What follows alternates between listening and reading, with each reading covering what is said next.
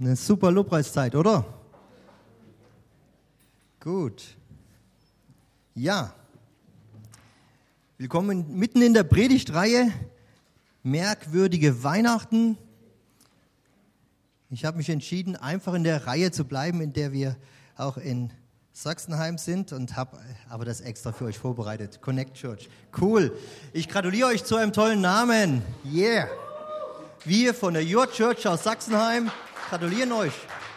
Aber wisst ihr, das werden wir heute noch sehen. Namen sind Namen. Und die Frage ist, wie man sie füllt. Ja? Wenn Volksmission gefüllt wird mit Langweile ja, und Connect mit Action, dann was ist besser? Ja? Oder umgekehrt. Ja? Es hängt davon ab, was wir füllen mit den Namen, was da hineinkommt. Ja? Wenn, du sag, wenn jemand sagt, Jesus, das ist langweilig, ja, dann füllt er den Namen Jesus mit Langeweile. Wenn er aber sagt, Jesus ist super, ist spannend, ist gut, dann ist das auch gut. Also es hat mit der Füllung zu tun, ja, werden wir heute auch noch schauen. Also der, der merkwürdige Weihnachten, das seht ihr schon, das ist so ein bisschen ja, merkwürdig auch geschrieben. Das Versprechen heute, ja, Message, Musik und äh, Freunde und Familie, dritter Advent. Ich habe euer Motto auch drunter geschrieben. Ich habe mir echt Mühe gegeben. Ja? Ja, so. Ja? Ich musste ein bisschen auf eurer Webseite was klauen. Ja? Und äh, dachte ich, das gefällt euch. Ja, hier nochmal Weihnachtsgeschichte, aber heute nach dem Matthäusevangelium. Nicht nach dem Lukas. Lukas ist ja so bekannt, ne? aber Matthäus, werdet ihr sehen, wird nochmal ganz anders sein. Merkwürdige Weihnachten. Es gibt manche Sachen können merkwürdig sein. Wenn ich jetzt hier oben rumlaufe, könntet ihr sagen, was ist denn das merkwürdig, wenn ich jetzt, ich verschwinde jetzt und dann mache ich mal was Merkwürdiges, mal sehen. So. Und dann komme ich wieder vor und alle sagen, was, wie merkwürdig, ne? Das merkt man sich, oder? Da wird man aufmerksam, man merkt sich das und denkt, wow, ne? also was kann die Neugier wecken, was soll das? Es kann aber auch abstoßen. Aber merkwürdig heißt ja eigentlich, es ist würdig, dass man sich's merkt, ne? oder? Und heute geht es auch darum, ein bisschen. Matthäus Evangelium ist so eine spannende Geschichte, weil in Matthäus, das ist das Evangelium, wo drei Fünftel vom ganzen Evangelium geht es, da sind Reden abgedruckt oder geschrieben, festgehalten, Reden und das, sind, das ist das Evangelium von den meisten Reden, wo die meisten Reden drin sind, die, die größten Abschnitte von Jesus auch. Die Bergpredigt ist da drin, größte zusammenhängende äh, Rede. Wow, ist genial, oder? Und äh, nur im Matthäus wird auch die Gemeinde schon erwähnt. Einmal sagt Jesus ähm, zum Petrus, auf dich werde ich meine Gemeinde bauen. Ja? Und dann an einer anderen Stelle sagt er, wenn jemand gesündigt hat und sich nicht zurechtbringen lässt, bringt ihn vor die Gemeinde. Uh, ganz spannende Sachen. Ne? Aber Matthäus schreibt auch das Evangelium, was heute auch schön passt zu den Liedern, die wir schon hatten, schreibt das Evangelium des Königs. Für den König, für Jesus. Das ist das Königsevangelium.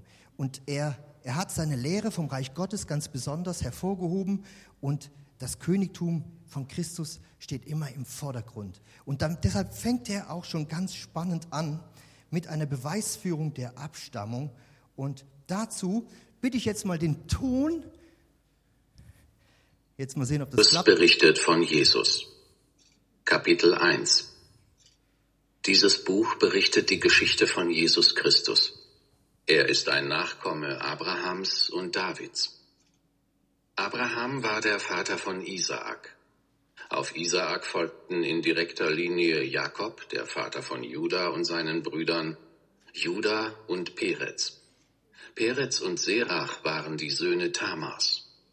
Der Sohn von Perez hieß Hezron und auf ihn folgten Ram, Aminadab, Nachschon, Salmon, Boas, der Sohn von Rahab, Obed, der Sohn von Ruth, Isai und schließlich König David.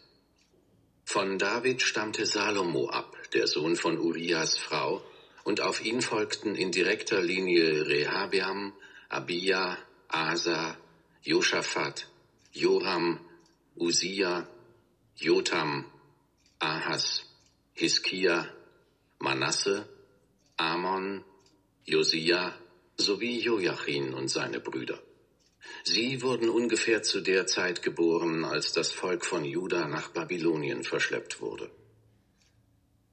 Nach der Zeit der Verbannung wurde Shealtiel geboren, und auf ihn folgten Serub-Babel, Abihud, Eliakim, Asor, Zadok, Achim, Eliud, Eleazar, Matan und Jakob. Jakob war der Vater von Josef und dieser wiederum der Mann von Maria. Sie brachte Jesus zur Welt, der Christus genannt wird. Gut, Dankeschön. Wow, das ist ein toller Einstieg für ein Evangelium. Hä? Wer werden da schon bei dem dritten Vers ausgestiegen? Ne? Das ist es. Hallo, aber dem Matthäus war es wichtig, das mitzuteilen. Matthäus schreibt an eine jüdisch geprägte Gemeinde, wo schon viele Nichtjuden da waren, aber ihm ist es wichtig, aufzuzeigen, dass Jesus der Messias ist. Und welcher Messias ist denn ja angekündigt? Ein Nachkomme von David. Und ihr habt das vorhin gesehen hier, oder hier seht das noch, diese Grünen da, wird immer kleiner, das ist so wie der Verwandtschaftsgrad, ne, immer weiter weg, aber letztendlich ist es zurückzuführen auf David. Prinz, Prinz, Prinz, ja, ich habe euch das mal ähm, versucht, ähm, auch mal sozusagen, wie war das?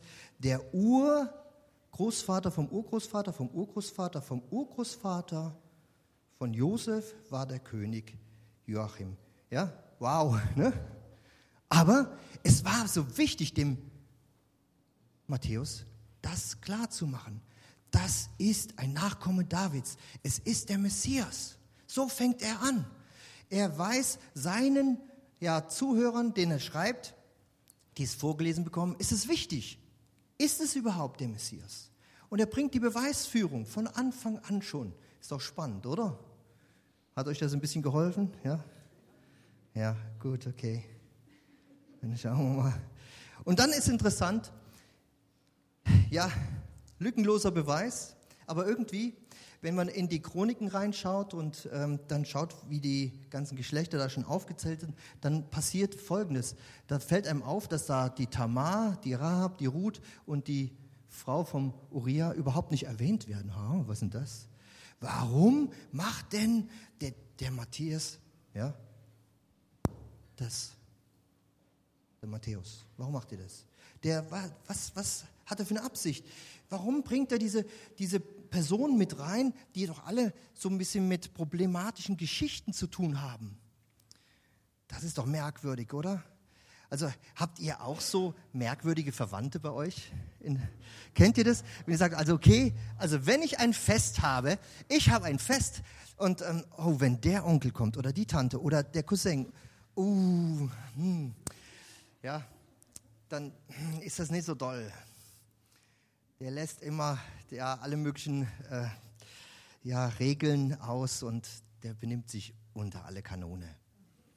Ist doch furchtbar. Also, also mit Leuten, die, ja, die irgendwo berühmt sind, Schauspieler oder ja, Leute, die super singen oder irgendwo eine tolle Anstellung haben bei Porsche oder wo auch immer, da sagt man, hey, damit kann man sich brüsten. Ne? Hey, das ist mein, ja, der arbeitet beim Film oder da und dort und der, der ja, ist eine berühmte Persönlichkeit oder arbeitet mit berühmten Persönlichkeiten, der, der, hält jeden Morgen der Frau Merkel die Tür auf oder so. Und dann denkst du, wow, ne? Aber es gibt Leute, wenn man da vermeiden kann, sie zu erwähnen, dann macht man das, oder? Also wenn ich einen Schurken in meiner, äh, meinen Vorfahren hätte, ja, ich habe es noch keine Ahnenforschung gemacht, aber vielleicht will ich das demnächst mal tun weil es spannend ist. Ähm, und ich würde rausfinden, da wäre jemand, der war so richtig ein, ein Unmensch. Würde ich nicht jedem sofort davon erzählen, oder? Würde ich nicht sagen, ah, ich hatte da welche dabei. Also das waren echt, ups, Katastrophentypen. Nee, das wird man weglassen. Aber Matthäus, der macht es nicht. Der weist sogar darauf hin. Tritt er in Fettnäpfchen oder was ist mit dem los? Was macht er? Hat er eine Absicht vielleicht? Ja, er hat eine Absicht. Und hier beim König David, Also das ist ja schon ganz spannend. Wenn, wenn man nur von Jakob guckt, Jakob hat ja ein paar tolle Söhne gehabt. Was, was für ein Sohn von, von Jakob fällt euch ein, der ganz berühmt ist? Josef, Mensch, was für ein Kerl. Der hat sich doch super verhalten und alles. Genial, oder? Über Josef weiß man viel. Was wisst ihr denn über den Judah? Der Judah kommt auch in der Geschichte von Josef vor. Das war der, der gesagt hat, hey, was, was haben wir denn davon, wenn wir ihn umbringen? Lass uns doch verkaufen. Sein Part. Cool, ne? Mehr hören wir gar nicht. Was ist denn das für ein Kerl? Ja? Der Judah. Und dann hat er dann später noch, dass er, dass er seine Schwiegertochter ein Recht verwehrt, was sie hat. Ist auch noch ungerecht eigentlich, aber der, der, der wird hier erwähnt und dann auch noch mit der, mit der Frau erwähnt, die da Probleme hat. Ja, und dann könnte man das schön weiterführen, aber ich möchte heute auf den David nur eingehen. Nur auf den David. David ist doch ein Held, oder? David, das war so ein Mann Gottes, so ein, so ein, so ein Hirtenjunge. Doch in der Abstammungslinie von Juda und Juda könnte man nachlesen, der wird ganz speziell gesegnet und deshalb ist dieses, diese Linie da und dann heißt es ja, aus dem Stamme Juda wird ja auch ne, kommen. Und David, jawohl, der hat, da hätte man so viel berichten können, aber warum macht denn um Himmels Willen der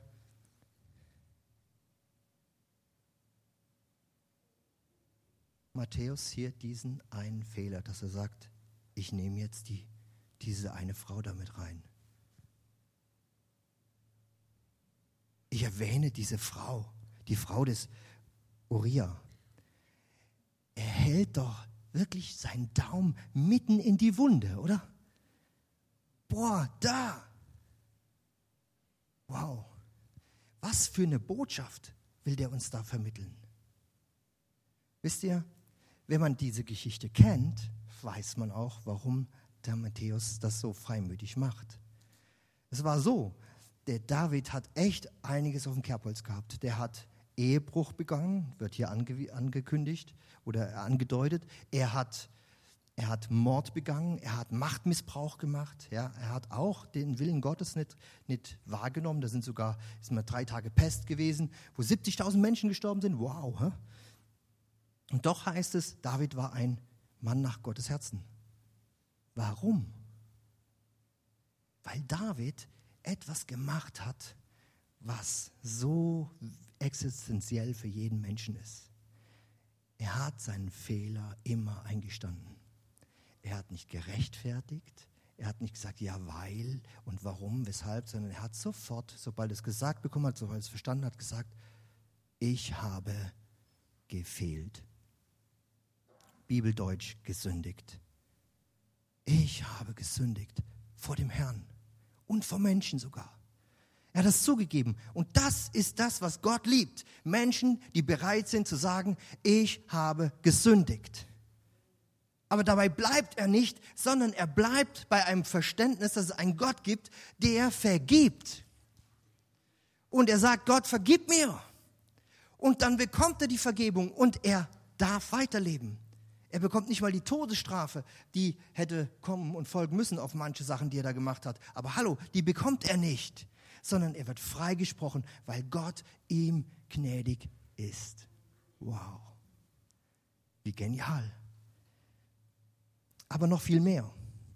David ist, einer, der erlebt einiges und als er dann das Haus Gottes ja bauen will, aber wo er sagt, okay, da ist die Bundeslade und die ist nur im Zelt. Ich will jetzt Gott einen Tempel bauen, ein Haus. Da sagt Gott zu ihm durch den Propheten, nein, du sollst mir kein Haus bauen. Ich werde dir ein Haus bauen. Und damit meinte das Königreich. Ich werde dir ein Königreich bauen, ein Haus, was bleibt, was besteht. Und er gibt ihm ein Versprechen. Gott gibt David ein Versprechen, dass dieses Königreich immer bestehen bleibt doch super, oder? Das hat er bekommen, bevor er den Ehebruch gemacht hat. Dieses Versprechen. Wow, oder? Bevor er diesen Mord gemacht hat, bevor er diese, diesen ja, Ungehorsam gelebt hat und wo, wo viele aus seinem Volk gestorben sind, hat er, hat er eine Option bekommen. Ja, drei Optionen könnt ihr mal nachlesen. Das ist ganz spannend. Also das ist echt eine spannende Geschichte da. Und deswegen hebt der Matthäus den David hervor. Ich möchte hier kurz nochmal drauf eingehen, damit ihr das mal kurz seht, weil oft können wir überhaupt nichts anfangen mit so Geschlechtsregistern. Ne? Ich habe mir die Mühe gemacht, euch das mal so aufzuzeigen. Das sind alle, die orange sind. Da heißt es in der Bibel, sie waren Gott wohlgefällig. Also für orange, ja. Und schwarz war, sie waren nicht Gott wohlgefällig. Und da seht ihr, manche haben orange und schwarz. Ja? Und manche fangen mit Orange an, mit gut und enden schlecht. Ja? Und manche, da ist einer dabei, der fängt schlecht an, der Manasse da oben und endet gut. Es ist also völlig unabhängig, ob dein Vorbild, dein Vater, deine Mutter, deine Vorgängergeneration, ob die gut war oder nicht. Du musst selber für dich entscheiden, ob, wie du dich zu Gott stellst. Das kann man daran schön erkennen. Ja? da der Josaphat, ja, der ist da der, der Ahas, ja, der, der Asa, ja, der endet schlecht und der Josaphat, der macht's gut, ja. Also ist doch super, ja. Der Hiskia, ja, Ahas, schlechtes Vorbild, ja. Aber der Ahas hat den Jotam, ja, was ist gutes Vorbild und trotzdem, jeder ist für sich verantwortlich. Jeder muss sich vor Gott verantworten und jeder kann sich für Gott entscheiden. Das ist eine gute Sache, oder? Jetzt habt ihr das mal gesehen, einfach nur mal so. Das heißt, hier geht es ein bisschen weiter. Damit ihr auch hier ein bisschen für die Bibelkenner unter euch, manche sagen, hey, was ist denn das? Ich habe da gut aufgepasst, da war doch, der ging doch bis zum Josef. Es gibt zwei Stammbäume. Der eine Stammbaum nach Matthäus Evangelium, das ist der Stammbaum, der dann auf Josef geht. Und der andere unter Lukas, der geht auf Maria. Und äh, wo der Heilige Geist ja dann die Zeugung ist. Und das am Ende ist dann eben Jesus Christus. Und warum Josef da ist, auch warum, Josef nimmt ja den Jesus an, adoptiert ihn und damit ist er in der Folge drin. Ja, und weil er unter dem Samen ist. Einfach nur mal so, um euch das so ein bisschen aufzuzeigen. So. Und jetzt kommen wir zum Versprechen. Da heißt es, jetzt kommt meine ganz funkelnagelneue Brille zum ersten Mal in einer Predigt zum Einsatz. Ha. Habe ich mir nicht ein schönes Modell ausgesucht? Ja? ja. Ich daher sage dir, nicht du sollst mir ein Haus bauen. Wenn du alt geworden und gestorben bist, will ich in einen deiner Söhne als Nachfolger einsetzen und seine Herrschaft festigen.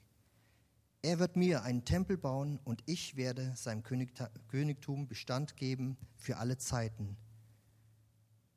Doch nie werde ich meine Güte von ihm abwenden, wie ich es bei Saul getan habe. Ich, ihn habe ich damals abgesetzt und dir an seiner Stelle die Herrschaft anvertraut. Deine Nachkommen aber werden für alle Zeiten Könige sein. Niemand wird sie je vom Thron stoßen. Wow. Dieses Versprechen hat Gott eingehalten. Ist das nicht gut? Und obwohl, obwohl der David so viel Mist gebaut hat, danach noch, Gott hält sein Versprechen.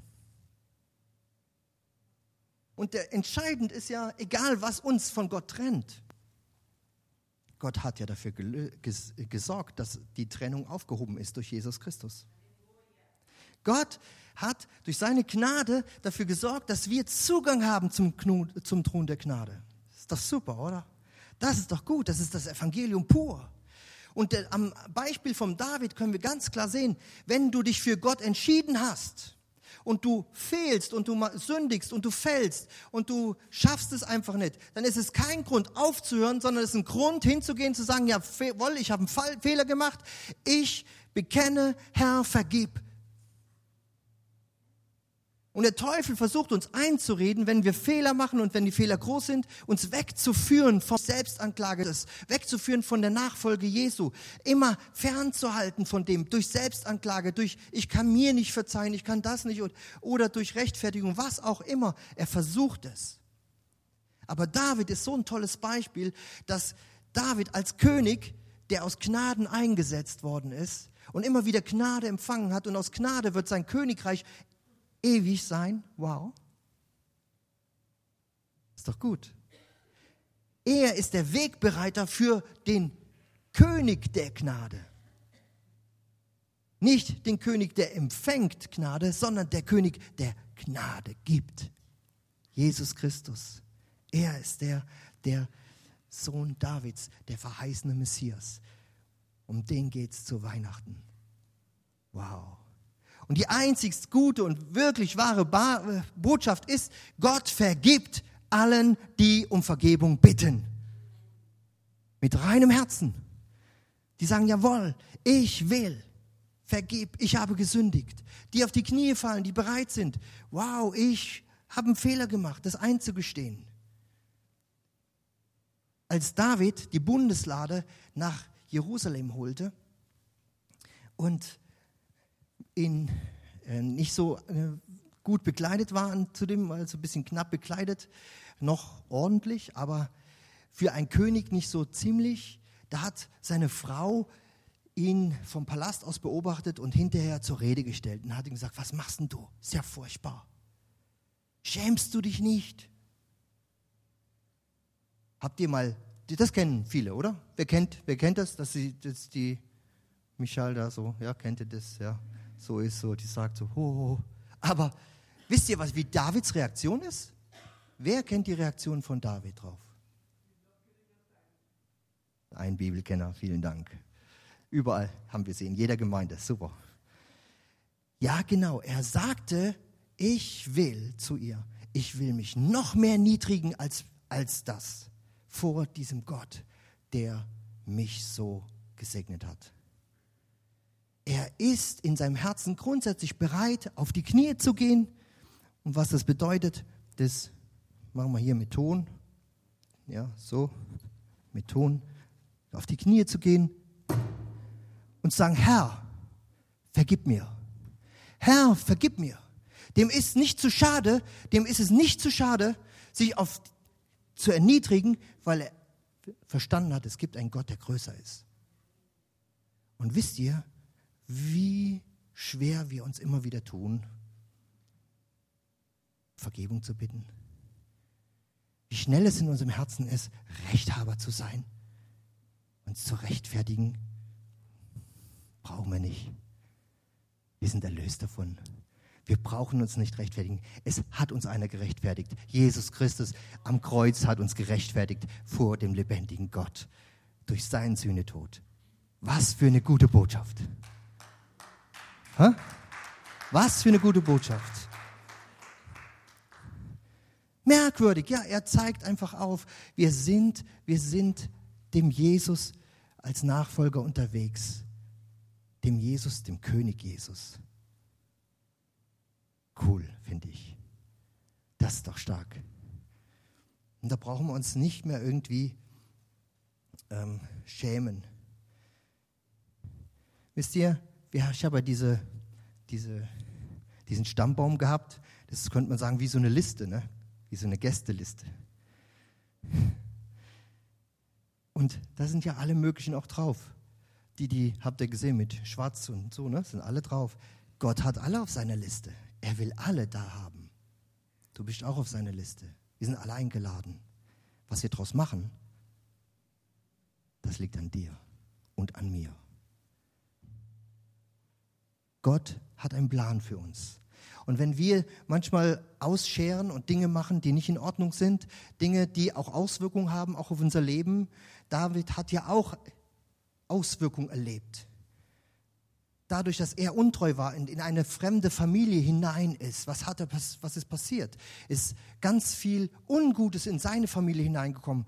In, seine Söhne haben sich gegen ihn gestellt. Er hatte Streit, es, es wurde rausgeschmissen, es waren Sachen, die waren überhaupt nicht gut. Seine Söhne haben sogar Dinge gemacht, die er auch gemacht hat. Wow, krass.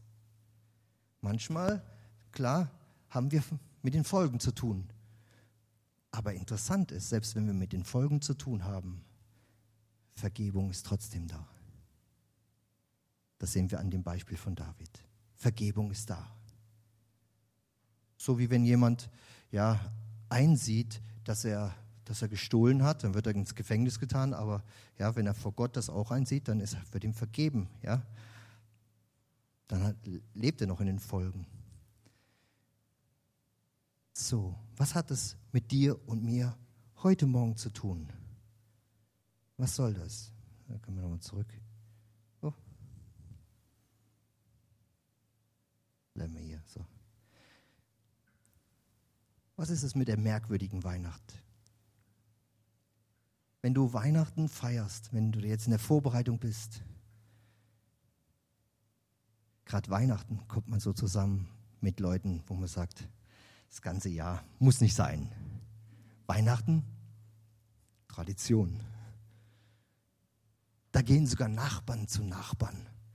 Meine Frau hat das eingeführt bei uns. Wir, sie haben dann, mit den Kindern war das noch nett, ne? so kleine Kinder, so die drei Kleinen, da haben die so ein Tütchen bekommen und dann sind wir zum einen Nachbarn gegangen, haben geklingelt und dann hat ein Tütchen abgegeben. Als sie ein bisschen größer war, haben wir angefangen, so ein bisschen was zu singen, ne? fröhliche Weihnachten oder so. Ne? Tradition. Wir kommen und dann sagen wir ja, zu dem Nachbarn gehen wir natürlich auch, ne? Klar. Der war zwar nicht so nett, der hat diesen jenes gemacht, aber trotzdem, wir gehen hin. Aber was ist in unserem Herzen? Ist da alles in Ordnung? Ist Weihnachten immer wirklich alles in Ordnung? Selbst bei Christen? David ist so ein schönes Beispiel. Er ist mit Gott unterwegs und doch macht er Dinge, die nicht in Ordnung sind. Und hier kommt dieser schöne Übertrag. Wir können wie David, auch als Nachfolger Jesu, als Menschen, die sie Jesus in ihr Leben einladen, immer wieder klar Schiff machen, immer wieder aufräumen und Vergebung empfangen. Der Thron der Gnade ist da. Ist doch gut, oder? Und Weihnachten, wenn wir, das, wenn wir diese Vorbereitungszeit nutzen, wenn wir sagen, jawohl, da ist der König, der König der Könige, der König der Gnade, der König, der, von dem ganz viel zu uns kommt, der König, der ewiges Leben schenkt, dem, ja, den wollen wir feiern zu Weihnachten. Lass uns doch unsere Herzen vorbereiten, den letzten, wie viele Tage haben wir jetzt noch? Heute ist der 15. glaube ich. Neun, neun Tage, noch mehr vorbereiten. Da Menschen sind, die dir echt gegen den Keks gehen, die dir echt auf den Nerv gehen, sonst was, wo du sagst, da habe, schiebe ich ein bisschen Groll, dann lass doch, lass doch die Liebe Gottes in dir diesen Punkt verändern. Sag, Herr, vergib mir, ich, der, der nervt mich, aber trotzdem gib mir diese Liebe. Und ich vergebe ihm, dass er mich nervt. Vergib mal für Leuten, die dich nerven. Ah ja, wenn der mir nicht, ja, was ganz Besonderes tut. Nein, auch Menschen, die dich nerven, kannst, denen kannst du auch vergeben. Menschen, die dich herausfordern, die dich ständig reizen, den kannst du vergeben. Stellt euch vor, wir würden so richtig mit diesem Frieden proppevoll, satt, triefend durch die Gegend laufen, so voll Liebe, jeden Tag bis zu Heiligabend. Und das Angesicht Gottes wird durch uns wiedergespiegelt zu den Menschen. Wie genial ist denn das? Und ich sage euch eins, manchmal sind genau diese Momente, dass du aufwachst und du hörst vielleicht schon wieder oder sagst, Mensch, der Nachbar, heute Nacht ist er so spät heimgekommen, hat die Türen wieder geschlagen oder die Musik so laut gehabt oder was auch immer da dich hat, den Schlaf hat rauben lassen. Der parkt immer an der verkehrten Stelle, du kannst nicht wirklich selber. Da gibt es doch so viele Dinge, oder? Und dann ist das schon weg. Das, was Gott für uns hat, Tag für Tag. Dass wir jetzt schon Weihnachten hineinbringen in die Herzen. Und nicht nur bis zum 24., sondern die nächsten 365 Tage auch. Uh. Ups. Ich. Ja, 66 von mir aus Schalt, ja, ja. Oh ja. Wir haben jemanden, der ist am 29. Februar geboren. Das wird ein tolles Fest diesmal.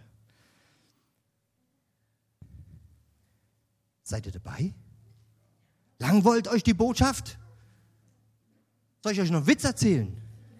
Gut, dann erzähle ich euch einen Witz und werde nachher einen Übertrag machen zu dem.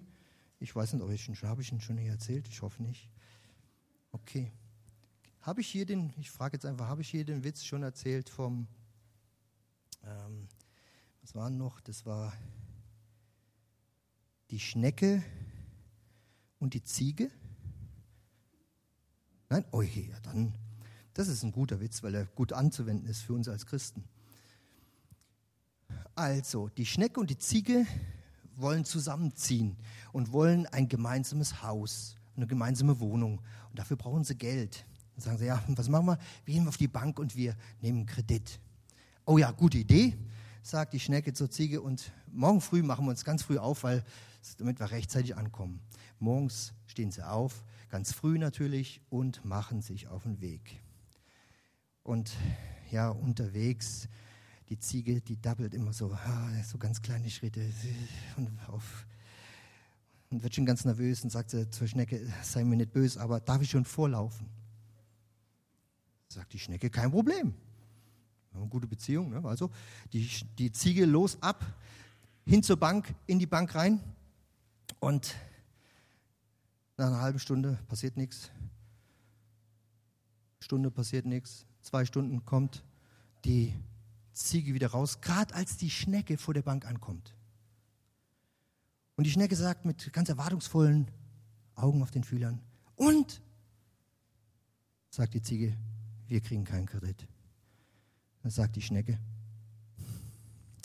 ja, jetzt warten wir mal ab und kriecht so ganz langsam in die Bank rein. Und die Ziege guckt auf die Uhr, bin ich mal gespannt. Halbe Stunde, Stunde, zwei Stunden.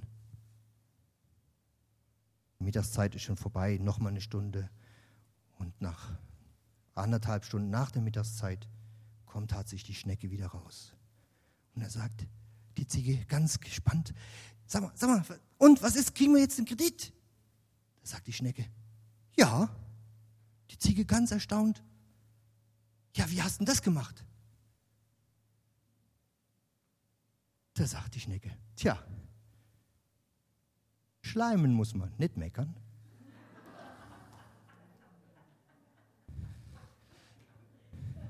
So, und jetzt kommt der Übertrag. Christen meckern nicht, sie vergeben. Die schleimen nicht, sondern die vergeben. Christen, denen ist vergeben und die vergeben. Die sind in Gottes Reich hineingenommen und leben auf dem Boden der Gnade und geben diese Gnade weiter. Gehen gnädig mit anderen um, haben verstanden, dass Gott der Richter ist und nicht sie.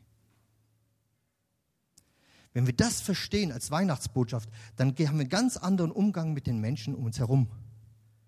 Dann sehen wir sie anders und dann verstehen wir auch die Botschaft anders. Und dann können wir geben. Wenn uns gegeben worden ist, können wir geben. Und was sagt Petrus mal? Umsonst habe ich empfangen, umsonst soll zu haben. Und wir können so viel geben, was Gott uns gegeben hat, können wir weitergeben. Wir wollen an der Stelle einfach eine Zeit der Reaktion haben. Und ich möchte euch auffordern, darüber nachzudenken, ob du nicht heute Morgen, egal ob du schon lange unterwegs bist mit Jesus oder kurz, sagen möchtest, Jesus, okay, ich bin bereit, dich als mein Retter zu akzeptieren, aber nicht nur so ein bisschen, sondern komplett, auch dann, gerade wenn ich versagt habe, soll das zum Tragen kommen. Und nicht ewig lang. Ich brauche das nicht dass ich da wochenlang damit rumlaufe, Monate, sondern ich will das immer schnell tun. Gott, ich glaube, dass du dein Versprechen zu mir hältst. Gott hat ein Versprechen zu dir gegeben, hat uns genauso ein Versprechen gegeben wie zu David. Jesus sagt, ich bin bei euch bis zum Ende der Tage. Fürchtet euch nicht. Kommt her zu mir, alle, die ihr mühselig und beladen seid, jeden Tag. Ich will euch erquicken. Kommt her und lernt von mir. Das sind so viele Versprechen. Geht hin und seid ein Segen für die Menschen. Bringt ihnen die frohe Botschaft und bringt Befreiung und Heilung. Das sind so viele Dinge, die Gott versprochen hat, die er in deinem Leben freisetzen möchte. Und wenn irgendwas ist in deinem Leben, Wenn du denkst, ah, ich bin zu alt, ah, ich bin zu unwissend, ah, ich bin nicht so bibelfest, spielt, dann das spielt alles keine Rolle. Sag einfach, Gott, ich bin hier, gebrauche mich, so wie du kannst. Und alles, was mich trennt, nimm weg. Heute Morgen ist die Gelegenheit, zum Kreuz zu kommen. Hier habt ihr ein wunderschönes Kreuz. Das ist symbolisch. Komm zum Kreuz, komm zu Jesus und sag, nimm alles weg, was mich stört. Meine Gereiztheit, dass ich genervt bin, dass ich über andere vielleicht immer wieder mal nicht so gut denke. Gott nimm es weg. Und dazu müsst ihr euch bewegen, zum Kreuz zu gehen. Das könnt ihr natürlich auch im Sitzen machen, ja. Aber ich mache euch Mut. Setzt euch in Bewegung, symbolisch für das, was innerlich auch passiert ist, was ihr innerlich tun wollt. Und wir haben vorhin auch gesungen, wir beugen uns vor, den, vor Gott. Wir beugen uns. Was heißt denn beugen? Nicht auf den Stühlen sitzen, entspannt oder mit verschränkten Armen, auch wie immer. Nicht, nicht, dass ich verurteile, bitte nicht falsch verstehen, aber ich mache euch Mut, zum Kreuz zu gehen, alles abzulegen, so wie David, und festzuhalten in Versprechungen, die Gott für euch hat. Dass Weihnachten was ganz Besonderes für dich, deine Familie, deine Nachbarn und allen Menschen wird, denen du begegnest. Deshalb rufe ich im Namen Jesu, kommt zum Kreuz jetzt, steht auf und kommt. Und für die, die sagen es nicht dran, ich mache dir Mut. Kann immer, ist immer dran. Wow. Lass uns kurz aufstehen, während der Lobpreis dann, wir eine Lobpreiszeit jetzt noch haben. Und da ist das Kreuz. Es geht nicht zu, um zu mir zu kommen, es geht darum, zu Jesus zu kommen. Es geht darum, um ob es groß oder klein ist, alles auszuräumen. Komm zu Jesus.